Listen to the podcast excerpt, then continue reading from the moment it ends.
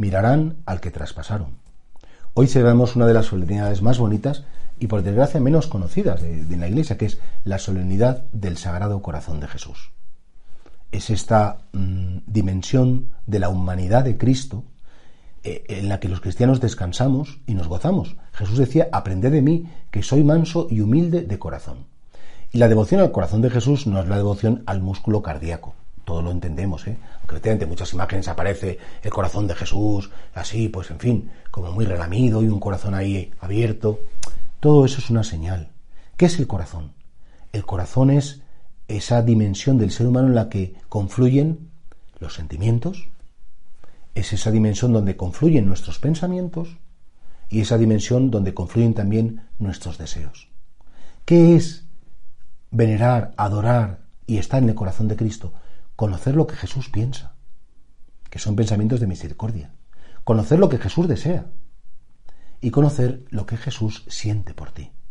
Un corazón humano que es un corazón que siente, un corazón que percibe la realidad y que no se equivoca, es un corazón que desea, que tiene deseos de redención, de salvación. Y claro, es que asomarte al corazón de Cristo, descansar en el corazón de Cristo, es impresionante es verdaderamente, y por eso decía, venid a mí todos los que estáis cansados y agobiados, que yo os aliviaré. Venid a mí. Y es una invitación esta fiesta tan bonita al Sagrado Corazón de Jesús de conocer la humanidad santísima de Cristo, de conocer efectivamente quién es el hombre Jesús, porque en esa humanidad, a través de esa humanidad, se revela la divinidad. ¿Qué pensará Dios? ¿Qué dirá Dios de esto? ¿Qué? Pues está todo revelado en el corazón de Jesús. Y por tanto creo que ser amigos íntimos de Cristo es conocer el corazón de Cristo. Yo no sé, pienso que mis amigos íntimos me conocen de corazón, saben cómo pienso, cómo reacciono, conocen mis debilidades, conocen mis aciertos, porque les, he dado la, les he abierto la puerta a mi intimidad, a mi corazón.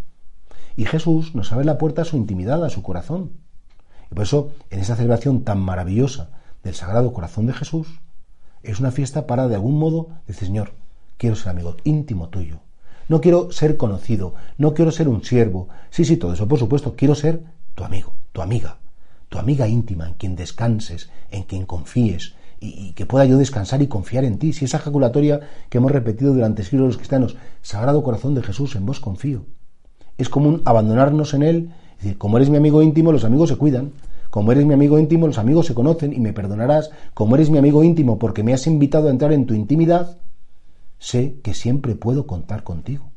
Y ese es mi descanso, que tengo un amigo que me va a defender, que tengo un amigo que me va a apoyar, que tengo un amigo que siempre me va a sacar adelante y ese amigo se llama Jesús de Nazaret, que ha abierto su corazón para que entre en él y en él me quede.